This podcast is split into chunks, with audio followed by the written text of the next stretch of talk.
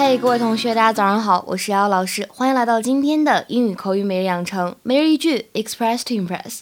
今天呢，教给大家这样一个句子：This was over the line even for you。This was over the line, even for you. This was over the line even for you. This was over the line even for you.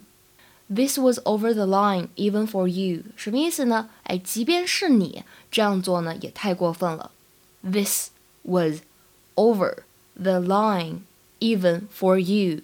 整句话的发音技巧呢，注意一下，over 它的开头呢有一个双元音 o，要读的饱满。另外的话呢，line 它末尾呢是一个前鼻音，要注意不要读的太靠后了。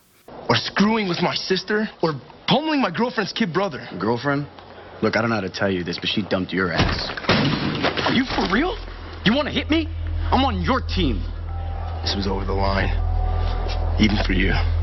在英语当中呢，over the line，其实这个短语从字面呢，我们就能够猜出来它的含义，表示越界了、超界了，所以呢，经常引申变成过分了这样一个意思。